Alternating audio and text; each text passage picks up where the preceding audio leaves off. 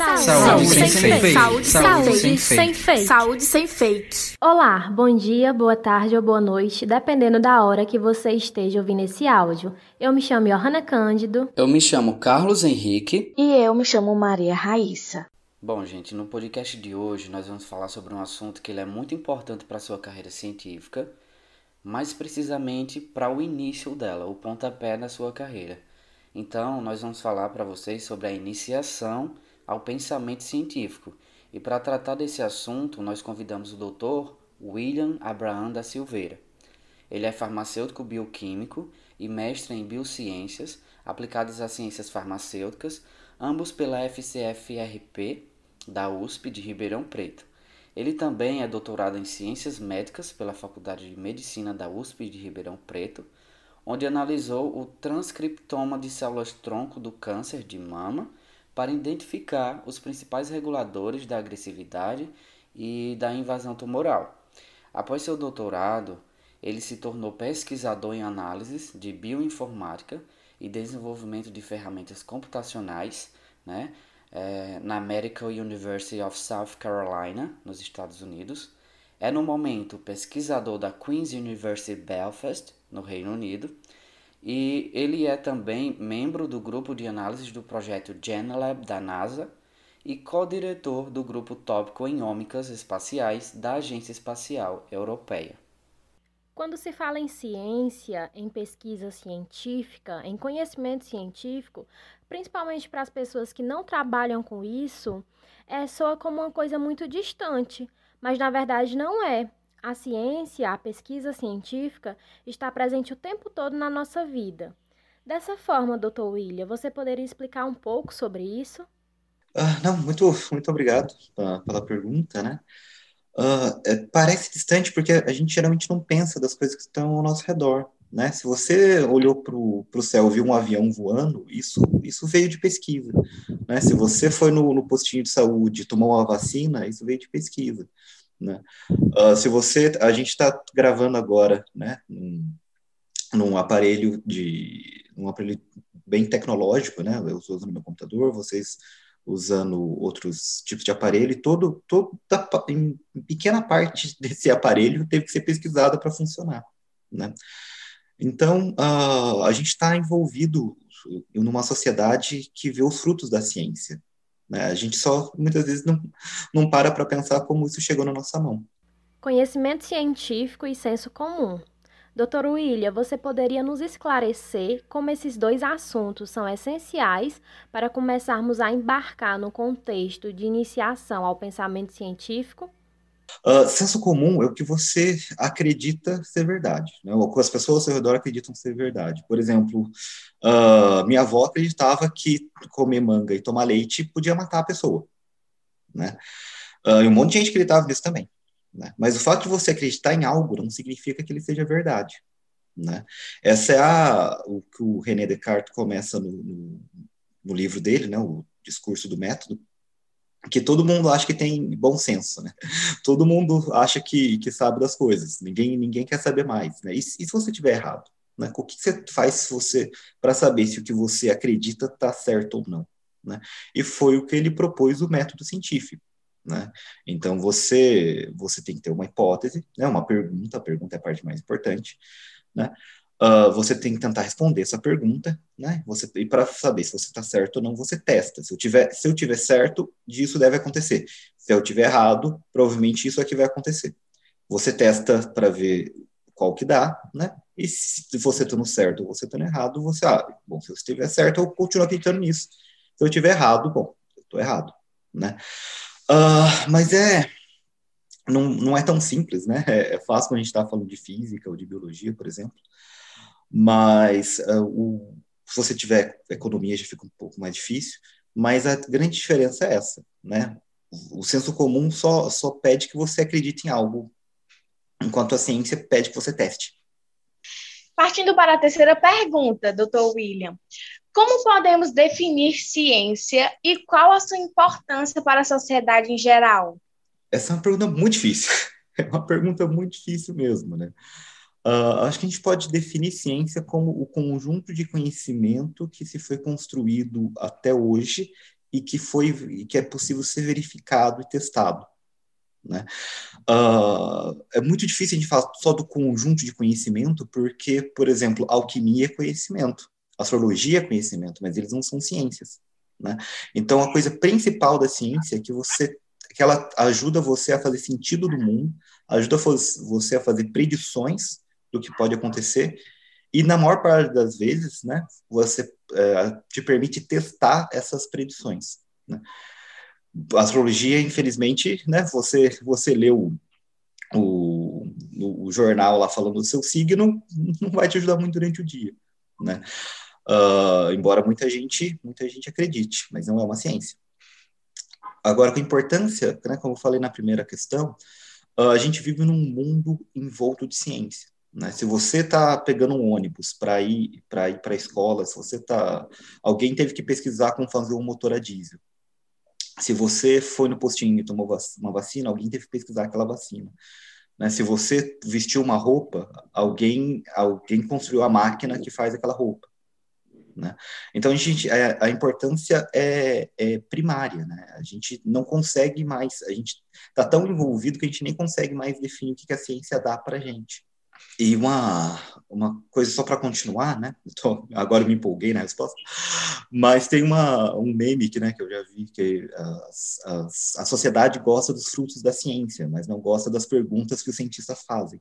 Né? Então, enquanto, enquanto a gente, uh, os frutos são são vistos, mas quando os cientistas não gostam do que os políticos estão fazendo, ou que não não gostam, mas não concordam, ou ou uh, dão uma opinião que vai contra o que as pessoas gostariam que fosse verdade, uh, as pessoas costumam pôr a culpa nos cientistas e não na situação. Né? mas, é verdade. Uh, mas a ideia é que você está falando, ó, é, até onde eu sei, o meu conhecimento me leva a concluir isso, a culpa não é minha. Né? Então, cientistas também é, é uma coisa que não se vê muito no Brasil, mas se vê mais fora do país, né? Eu tô, tô aqui no, no Reino Unido. Você ter cientistas da, dando conselho para a política, né? O que é uma coisa que eu gostaria que acontecesse mais no nosso país. Seria ótimo. E daí ficaria mais claro a importância de ter cientista no país. Né? Então, doutor William, só para fazer uma ligação com a segunda pergunta. O senhor concorda que o pensamento empírico, a diferença da ciência é justamente o fato dele não ter sido testado? De novo, uma pergunta muito difícil. Ah, essa, eu, se você pensar nas hard sciences, né, na, nas ciências duras, né, biologia, física, né, sim, né? Então, assim, uma coisa principal disso é que você conseguiu testar algo. Né? Agora, uhum. se você pensar, por exemplo, nas ciências sociais, e eu não sou das ciências sociais, né? eu sou farmacêutico por formação, aí fica muito difícil, né? Como você vai fazer um teste social? Você, você não pode, é antiético, né? Você não pode pôr alguém numa ilha e testar alguma coisa, você não pode fazer um Big Brother numa ilha, né? Uh, então, o teste é a parte principal né? E, e, poder testar é a parte principal da maior parte das ciências, mas não só. Uhum. Até pouco tempo atrás a gente não tinha como testar a teoria da evolução. E é, é a parte primordial da biologia, né? E de toda a ciência derivada de lá. Né? Então, às vezes, testar não é, não é uh, fazer, um, fazer sentido dentro do, da realidade, né? dentro do mundo, dentro do, do que o mundo te mostra, pode ser uhum. suficiente. Uhum. Para fazer ciência, é indispensável que se tenha a pesquisa. Diante disso, quais os tipos de natureza de pesquisa e como elas podem ser aplicadas? Gente, vocês não têm noção de quão difíceis estão fazendo essas perguntas. é, mas eu fico muito feliz que vocês estejam fazendo, né? Uh, Bom, você tem a, a, a, pesquisa laboratorial, né, que é uma das coisas que eu faço, por exemplo, você vai para o laboratório, você tem, você faz um experimento, né, você quer responder algo muito pequeno, você quer saber, por exemplo, o efeito de uma droga numa linhagem celular. Então, você, você põe a droga ali, você define o tempo e você vê o efeito que tem, né, dependendo tipo, do que você quer medir. Esse é um tipo, é o tipo mais comum de se você pensar, quando você pensa num cientista, né, um cientista no laboratório. Uh, você também pode fazer pesquisa com o paciente, você pode ir lá e fazer uma entrevista com o paciente para saber alguma coisa que ele está fazendo. Né? Você não vai fazer com um, você vai fazer com 200, 300. Né? Você vai ter um método, né? você vai ter um questionário, e você vai, e você vai poder seguir. Né? Você tem algumas pesquisas com pessoas que são por intervenção. Né? Você vai dar algo à pessoa, você vai. Uh, você, por exemplo, quer saber o efeito do exercício. Então, a pessoa vai uma vez por semana ou duas por semana no laboratório fazer exercício e você mede a diferença, você vai acompanhando o que acontece. Ou você pode, por exemplo, o que a gente viu bastante esse ano com relação a vacinas, né? Aquilo, é, aquilo era uma pesquisa, né? Uh, foi desenvolvida a vacina e foi testada nas pessoas, foi visto o efeito, né? Uh, você pode, de novo, não quero deixar ciências sociais de fora, porque elas são, porque elas são uh, muito importantes, mas você, por exemplo, pode fazer historiografia, você pode ir nos documentos antigos e ver e tentar saber o que aconteceu uh, aconteceu antes de uma uh, aconteceu no passado de uma forma um pouco diferente, né? Estudar um, um específico ponto do, do passado, né? Então, assim, são formas, assim, são tem muito mais que eu consigo falar aqui, né? No tempo que eu tenho, mas o, o principal, né? Como eu já falei, é que você se baseia no você se você tem uma pergunta, o mais, o mais importante da, da, da ciência é a pergunta que você faz. Né? Uma, a resposta certa para a pergunta errada não te ajuda. Né? Agora, tendo a pergunta certa, mesmo que você não consiga achar a resposta tão cedo, né, pelo menos te aponta para direções que podem ser úteis. E isso é interessante da ciência. Então, você continua fazendo perguntas e continua tentando responder que na pesquisa, professor, a gente chama essa pergunta de pergunta norteadora, né? Que vai nortear o nosso objetivo na pesquisa que a gente vai fazer, não é isso? Sim, sim. Isso mesmo. Perfeito. É, William, é, para que um estudo ele seja bem feito, né, existem alguns passos que o pesquisador deve seguir. Você poderia falar para a gente quais são esses passos? É, por exemplo, é como se fosse uma receita de bolo, né? Se algum desses passos é, ele for pulado ou esquecido, o que, o que, que acontece exatamente? Bom, uh, sim e não, né? É tipo uma receita de bolo no sentido que você um, um, experimento é tipo uma receita de bolo. Né? É, o pessoal fala que cozinhar é como fazer um experimento. Né? Você mistura umas coisas e espera que algo aconteça no final. Né? É da mesma uhum. forma como se você for uh, se você vai cozinhar arroz, por exemplo, pelo menos no nosso país, né? Você dá aquela fritada no, no, no alho, a gente gosta de pôr cebola, depois você frita o, o arroz, aí você põe, você põe uh, o arroz, põe sal e põe água e espera cozinhar, né? Para você ter um arroz cozido, você precisa fazer assim. Você não pode jogar o arroz primeiro, aí você joga o sal, aí você ou você joga a água primeiro. Tipo, dependendo da forma como você faz, você vai você vai mudar o que você tem no final, pode estragar? Se você pensar num experimento, não, não num projeto, né? Mas um experimento dessa forma, sim, é uma receita de bolo. O experimento em si precisa ser feito na ordem que é necessária, com tudo certinho. Se pediu 10 microlitros de algo, você põe 10 microlitros de algo, você não põe 300 ml, né? Uh, e você tem que tomar muito cuidado. Aconteceu num, num projeto faz alguns anos, eu não estava envolvido, era um projeto que eu li no, no, no jornal, né, da, na BBC você teve um aluno que ele estava fazendo isso de cafeína. Em vez de dar 30 miligramas para a pessoa, né, uma coisa assim, ele deu 300 miligramas, que era tipo 10 vezes mais. Aí foi todo, tipo, foi duas pessoas para no hospital porque estava intoxicado com cafeína, começou a ter taquicardia. Uhum. Né? Então você tem que tomar muito cuidado. Né? Se você se você está fazendo um experimento, você tem que fazer exatamente o que o experimento é, é, é tá falando para fazer. Porque a gente toca num outro ponto agora da ciência, que é a reprodutibilidade. Né? Se você faz algo no seu laboratório, eu preciso ser possível fazer a mesma coisa em outro, porque senão não tem valor nenhum. Se algo só funciona para você, então, então não funciona, né? Uh, se você, e você precisa, é uma coisa muito importante da ciência, que você precisa definir o que você está fazendo, você precisa contar para os seus pares, né, para os outros cientistas, como é que você fez. Porque se for alguma coisa muito importante, alguém vai querer refazer, né, ou fazer de novo de uma forma diferente. Né? Então, sim, existem vários passos, mas a gente está falando, né, e, e, talvez essa seja um ponto que, porque é difícil responder essa, essa pergunta, porque tem a diferença entre fazer um experimento e fazer um projeto. Né? O que eu estou falando no momento é de fazer um experimento. Um projeto, aí é muito mais complicado. É difícil falar que existe uma receita de bolo. Uh, porque se você soubesse o que você ia conseguir no final, você não precisava fazer. Né? Ciência, você faz ciência para descobrir coisas. Se você já sabe, você não tem por que fazer, está gastando dinheiro à toa. Né? Então, quando você começa um projeto, você tem uma ideia do que pode acontecer. Eu acho que se eu fizer isso, vai dar aquilo ali. Geralmente não dá. Geralmente no meio do caminho aconteceu alguma coisa, você estava errado, ou era um pouquinho diferente, ou, ou, você vai para você acaba, você começa querendo uma direção, mas você deixa o experimento, você deixa o projeto de levar, né? Um, um experimento uhum. leva a outra coisa, uma pergunta leva a outra, e às vezes você teve uma ideia muito boa no começo que não deu certo, né? Já aconteceu comigo, várias mais que uma vez. Mas no final você acaba tendo um projeto que era melhor do que você tinha imaginado. Né? Por quê? Porque você começa com uma linha de raciocínio e vai seguindo. Né? Então, o experimento em si é uma receita de bolo. O projeto em si, não. O projeto em si uh, uh, pode, pode variar. Né?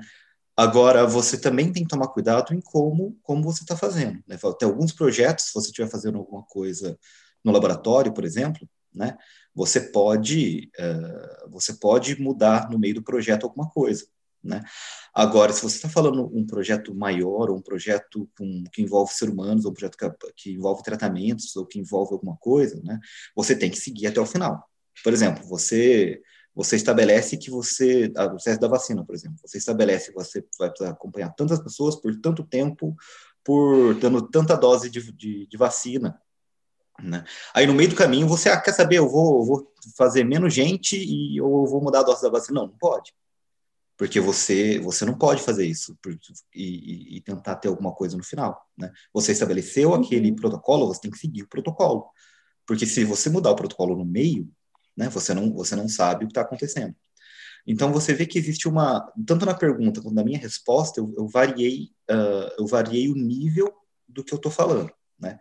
O, o, projeto é uma coisa, o experimento é outra. Um, um, um projeto tem vários experimentos. Né? Enquanto o experimento, você, você realmente segue a receita de bolo. Doutor William, na iniciação ao pensamento científico também é abordado e estudado o que chamamos de plágio. O que seria o plágio e quais os riscos desse ato para a área da saúde?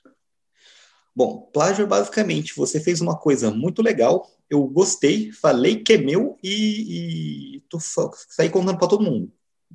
Né? Que foi eu que fiz, eu que fiz. Né? Uhum. Uh, bom, é, dependendo do que você, de como você fizer isso, é até crime. Né? Agora, por exemplo, acontece muitas vezes, e eu já vi acontecendo, uh, do plágio sem querer. Né? Quando um aluno está começando a fazer, a fazer a escrita, é muito difícil você pegar algo que você acabou de ler e escrever de forma diferente. Uh, é então acontece, às vezes, o aluno simplesmente pega o artigo e, e, ou traduz exatamente o que o cara falou, e daí esqueceu de pôr referência. Né? Porque assim, a gente tem gente que esquece, uma coisa muito importante no, no mundo científico né, é você dar crédito para quem teve, para quem fez o trabalho. Né? O mundo científico não tem muito dinheiro, não. Você não vai ficar rico sendo cientista. Ninguém nunca ficou até onde eu sei. Quer dizer, um ou outro fica, quando descobre alguma coisa muito, muito, que dá muito lucro. Né? Mas é muito, muito difícil. Agora, uma coisa que cientista é, é, vai, vai cair em cima de você é se você usar a ideia dele e não der crédito. Você pode usar a ideia, não tem nenhum problema. Mas você tem que dar crédito. Né? Se você falar que é sua, aí dá processo. Você tem, pode ser até pode ser até demitida. Eu já vi isso acontecer, né? Foi um caso bem bem feio. Uh, era uma, uma pós-graduanda que ela usou uma figura de um, de um artigo de outra pessoa na tese dela, falando que, que o experimento era dela. Uh, e a pessoa descobriu. né? Uh, acabou e ficou que com raiva, né? Não, assim, a pessoa descobriu, ela achou que fosse um erro, né? Ela informou a pessoa que estava acontecendo, a pessoa realmente pediu desculpa. Aí eles publicaram um artigo com a figura. Né? Então, assim, a pessoa, você viu que a, a, pessoa inicialmente ela achou que fosse um erro, ela só, ó, tem um problema aqui, você acabou pondo a, sua, a minha figura como sendo sua, né? a pessoa se desculpou. O que aconteceu no final? Aconteceu no final que os professor, um professor envolvido foi demitido, né? Porque a Fonseca era aluna dele. E a, e a, e, a, pessoa já tinha defendido o doutorado, né? Ela era uma doutora, o, o, o título dela foi rescindido. Ela não é mais doutora. Foram quatro, cinco anos da vida dela que agora não, não valem de nada, porque ela, ela plagiou uma pessoa. Então, assim, primeiro, as consequências para a pessoa são bem ruins, né? A pessoa pode achar que está sendo espertona, mas dependendo do que você for fazer, alguém vai descobrir, né? E as consequências para você podem ser muito ruins. Agora, a consequência para a saúde realmente uh, depende, porque uh, se for uma ideia boa, né, se for algo bom, uh, isso não, não vai afetar o paciente, né? Não vai afetar o paciente no sentido de que ele está tendo acesso a, a, uma informação correta, né? O que ele não vai estar tá tendo acesso, o que ele, é, é a quem teve aquela ideia. Né? Uhum. Então, o plágio, embora o plágio seja uma coisa extremamente importante para a ciência, né? Você precisa ter confiança nos seus pares, você precisa acreditar que a pessoa, como a gente fala de verdade, né? A ciência vai atrás de ter conhecimento. Se você se você está plagiando uma pessoa, você está mentindo. Você está tomando algo de outro como seu, né? E se eu não posso confiar que você vai me dar os dados corretos, como uhum. é que eu uhum. posso confiar que os seus experimentos também, também são corretos? Porque se eu, se eu comecei a desconfiar de você, eu comecei a desconfiar de tudo. né? E um cientista não pode não pode fazer isso. Um, você, você precisa da sua credibilidade. Que você está tratando com, com, com, com, coisas novas. Né? Se você está falando com uma coisa nova e ninguém, ninguém acredita em você, acabou sua, acabou sua carreira. Acabou uhum. sua carreira. Bom, a próxima pergunta tem até relação, que já foi discutido, que é o plágio, que é sobre a ética. É, doutor William, você poderia nos explicar brevemente o que é a ética e por que é tão importante fazer o uso da mesma, principalmente no meio científico? Bom, uh, ética é basicamente é, trate os seus amiguinhos como você gostaria de ser tratado, né? Uh, de forma justa e tudo mais. Uh, essa ética em pesquisa de novo, acaba sendo em dois níveis, né? É a ética com seus pares e a ética com, com o, o projeto. É, o clássico pro, problema de o antiético, né? Quando você vai falar de antiética em projetos envolvendo humanos, eu até peguei aqui o link porque é um nominho difícil. Uh, não sei se vocês já ouviram falar do estudo de Tuskegee. É, foi um estudo feito na década de, de 60 né? Na, na, verdade, começando na década de 30, mas foi a década de 60, até onde eu sei, com, nos Estados Unidos, sobre sífilis. Então, o que aconteceu? Né? Uh, os, os médicos dos Estados Unidos queriam saber o que acontece quando você não trata sífilis. Essa era a pergunta deles, né? Uma pergunta razoável até, né? Uh, mas eles, como eles foram testar isso? Foram testar em camundongo? Não. Né? Eles pegaram uma coorte, né? uma população negra dos Estados Unidos, puseram ele nos estudos sem consentimento, nunca, nunca informaram as pessoas que, que elas faziam parte do estudo. E quando alguém era aparecia lá que estava infectado por sífilis, eles fingiam que tratavam, mas não tratavam. E era uma doença que tinha tratamento. Né? Uh, porque eles queriam saber o que acontece se você simplesmente deixa a sífilis, a sífilis correr solta. Você pode ver aí que você tem um problema antiético muito grande. Primeiro, você uhum. está negando o tratamento a uma pessoa doente. Uh, esse é o principal, né? Você está causando dano àquela pessoa quando não era necessário. E você, você pôs ela num, num estudo sem nem perguntar se ela queria, né? São, são duas coisas que hoje em dia se toma muito cuidado, porque todo estudo a pessoa tem que ser informada, ela tem que assinar um papel, ela, você tem que falar para ela certinho tudo que vai acontecer. Né? Você não pode, você não pode pôr alguma forçar alguém a fazer parte de uma pesquisa. Né? Você, não, uh, você não pode uh, se aproveitar da situação da pessoa para fazer ela, fazer ela fazer parte de pesquisa. Né? E você não pode causar dano a ela. Dano desse jeito. Né? Você tem algumas pesquisas, por exemplo, eu, trabalho um pouco com pesquisa espacial, né? você tem algum, alguns uh, pessoas que, que trabalham, uh, que eu trabalhei junto, inclusive, que ela uh, tem aquele experimento de ficar na cama por três meses, né? Um experimento para saber de uh, perda óssea e perda muscular. Né? A pessoa ela, ela, tem que, ela tem que querer, né? ela tem que procurar fazer parte desse estudo, né? ela vai ser paga por isso, claro, mas sim vai ser causado um dano à pessoa que ela está ciente que vai, causar, vai ser causado esse dano. Né? Uh, mas também vai ser dado apoio para a pessoa depois que ela depois que ela sair para recuperar a massa óssea, a massa muscular e tudo mais. Então, assim, não é que você não pode causar dano nenhum, né? Se a pessoa, se a pessoa concordar, dependendo do que fosse ser feito, até, até algum dano é possível. Mas você não tratar alguém de sífilis e nem contar ela que ela está fazendo parte do, do, estudo, isso passou de qualquer limite de ética. Né? Esse, esse é o caso, o caso modelo de, de falta de ética na, na ciência com humanos. Um outro, um outro ponto que esse é mais novo, né? Eu lembro, foi, acho que foi 2014, se eu não me engano. Eu estava no mestrado na época. Eu estava terminando o mestrado ou comecei em doutorado, faz, faz bastante tempo. Foi um, um artigo que propunha que um jeito muito fácil, um jeito muito barato de fazer células tronco pluripotentes de qualquer pessoa. Né? Você pegava você pegava um pouquinho da, da pele da pessoa e você fazia células pluripotentes de um jeito fácil, rápido e barato. Na hora que eu olhei esse artigo, eu pensei, o mundo mudou. O mundo mudou. O mundo era um. Realmente. Um, era um ontem, o mundo é outro hoje. O mundo mudou. Essa pessoa vai ganhar um Nobel. Uh, o mundo mudou. Né? Não, não demorou muito para ir atrás e descobrir que ela estava mentindo.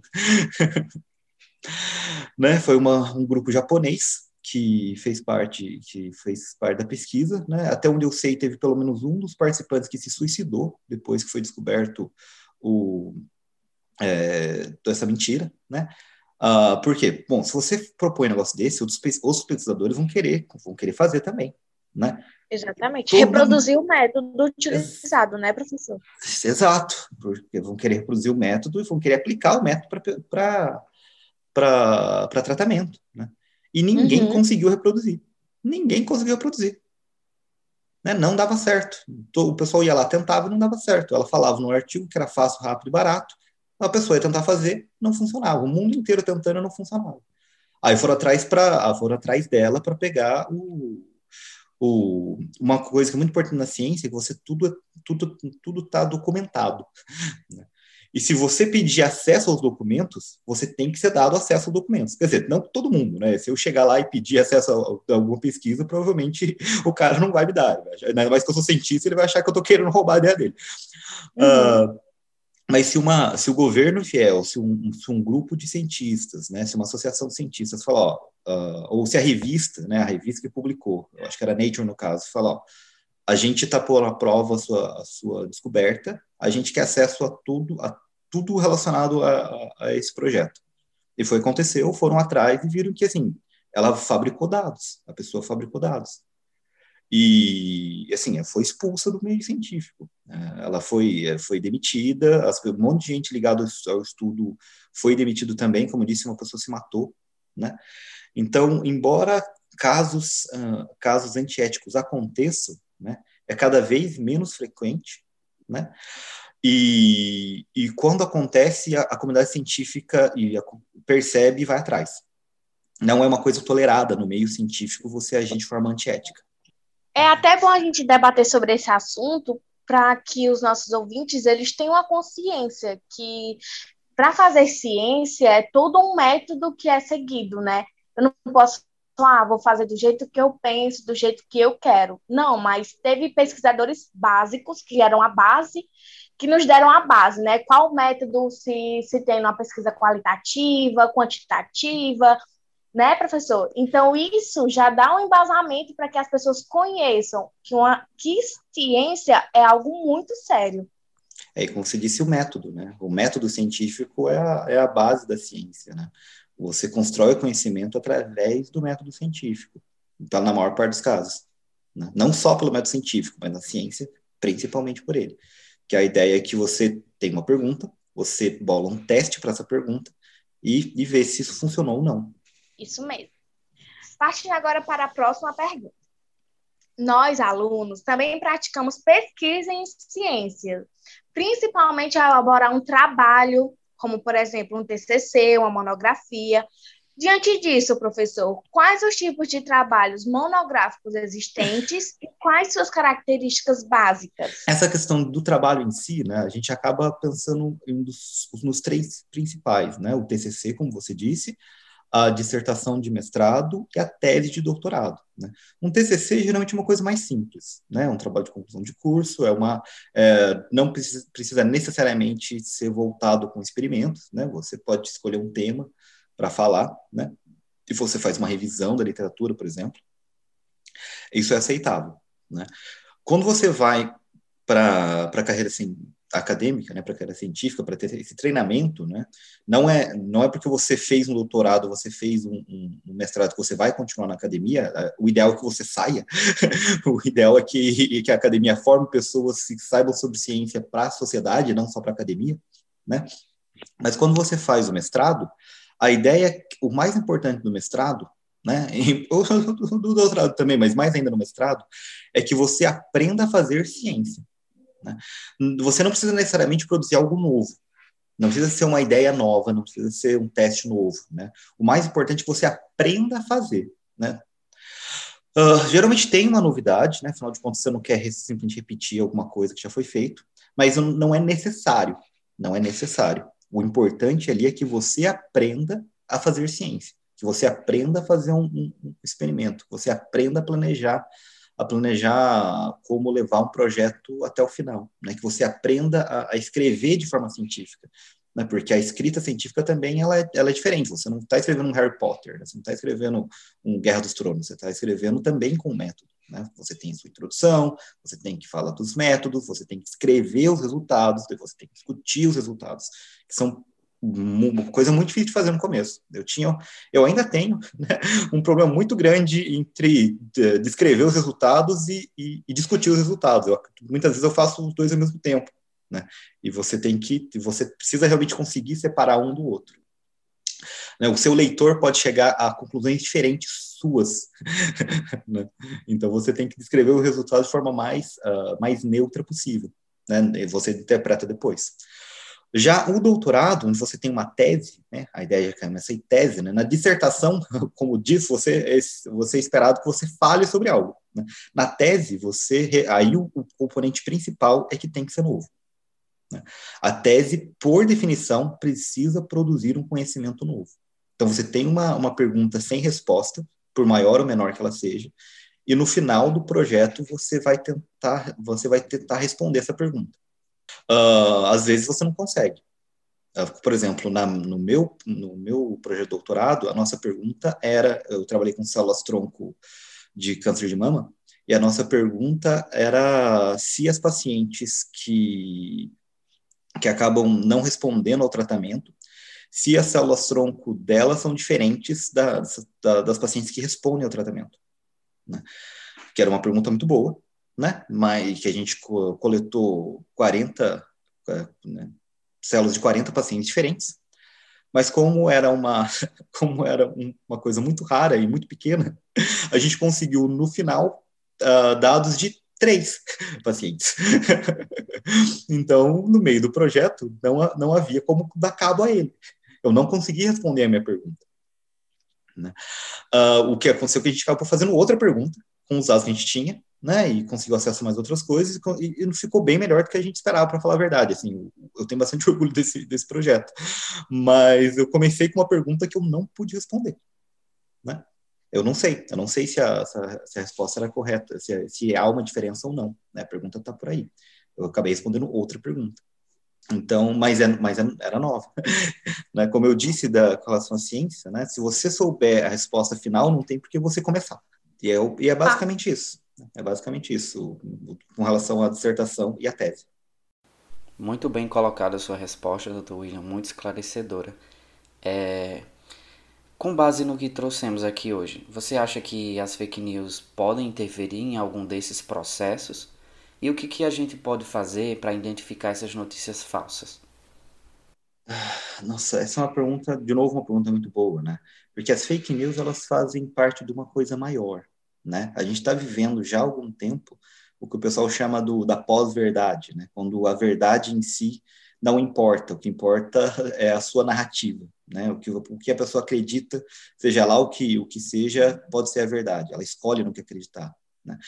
É um comportamento totalmente anticientífico. Né? Não é à toa que a gente está discutindo muito na faculdade, na, nas, nas, academias, né? ultimamente, uh, como lidar com essa situação, porque não é só com relação às fake news, mas é, uma, é um, é um anti-intelectualismo. Né? Uh, o, você não precisa mais ouvir as, os peritos, porque seja lá o que eu quiser que seja verdade, será verdade. Né? Seja lá com quem eu gosto falo, falar, é a verdade. Né? O, o, WhatsApp que a minha tia mandou é a verdade. Né? Uh, então, esse é um movimento. Uh, uh, o, o, clima de fake news atrapalha muito o desenvolvimento da ciência, porque ninguém mais acredita. né? E uma coisa que, é da, que a ciência não está desligada da sociedade, né? Ah, no Brasil, às vezes ainda parece que o cientista é aquele cara lá longe, né? Aqui, por exemplo, eu, eu sou pesquisador aqui no Reino Unido, né? Você tem uma ênfase muito grande em impacto na sociedade. Então, é uma coisa um pouco mais próxima. E se uma sociedade não acredita em ciência, ela não quer pagar por ciência. Né?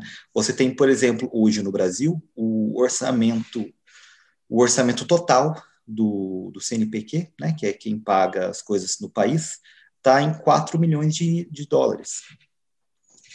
4 milhões de dólares é um, é um projeto que a gente estava tentando conseguir por aqui. um projeto grande aqui para um laboratório você consegue 4, 5 milhões de dólares. Um projeto para um pesquisador em uma faculdade. Né? O Brasil está tá pondo 4 milhões de dólares para o país inteiro. É muito pouco é muito pouco. O, Bra o Brasil está tá, tá, tá decidindo não gastar com ciência. E a gente está vendo as consequências disso. Né? Então, o ciclo de fake news é horrível para a ciência. É horrível. Né? Como lidar com isso é difícil. Essa é muito difícil, porque foi uma coisa que a gente conversou com a Larissa, né, professora, professora de vocês. Como é que a gente chega nessa pessoa que, que, que recebe fake news? Né? Uh, como é que essa pessoa vai acreditar? Uh, por que, que ela vai acreditar num, num, num, pesquisador que ela nunca viu na vida e não acreditar no, no, no áudio do, do, vizinho? Né? Como, como você estabelece isso? Como você cria o pensamento crítico nessa pessoa? Eu não tenho essa resposta. Eu não tenho essa resposta. Essa é a resposta de, sei lá, 10 bilhões de dólares, né? Uh, você, o ideal seria que as pessoas aprendessem né, a, a, a, exercer o senso crítico, a, o que, como avaliar uma informação, né, desde, o, desde, desde criança. Mas isso vai demorar 20 anos, a gente não tem 20 anos. Como a gente, como a gente vai bater nisso hoje, eu não sei, eu não tenho essa resposta. Eu gostaria de ter. eu fico muito feliz que vocês estão trabalhando com isso, né? Ciência sem fake. Né? Bom, doutor William, muito obrigada por ter aceitado participar desse podcast. Foi uma honra ter você com a gente. E temos certeza que o que discutimos aqui hoje será de suma importância para os nossos ouvintes. É, muito, muito obrigado pelo convite. Foi uma, uma grande honra estar falando com vocês. E, mais uma vez, uh, fico muito feliz pela, pela, pela iniciativa de vocês. Né? E no que eu puder ajudar, vai ser um grande prazer. Até a próxima. E esse foi o nosso podcast de saúde de hoje. Esperamos que vocês tenham gostado. Fiquem atentos para mais informações. É só clicar e nos acompanhar. E lembre-se, você é responsável por aquilo que compartilha.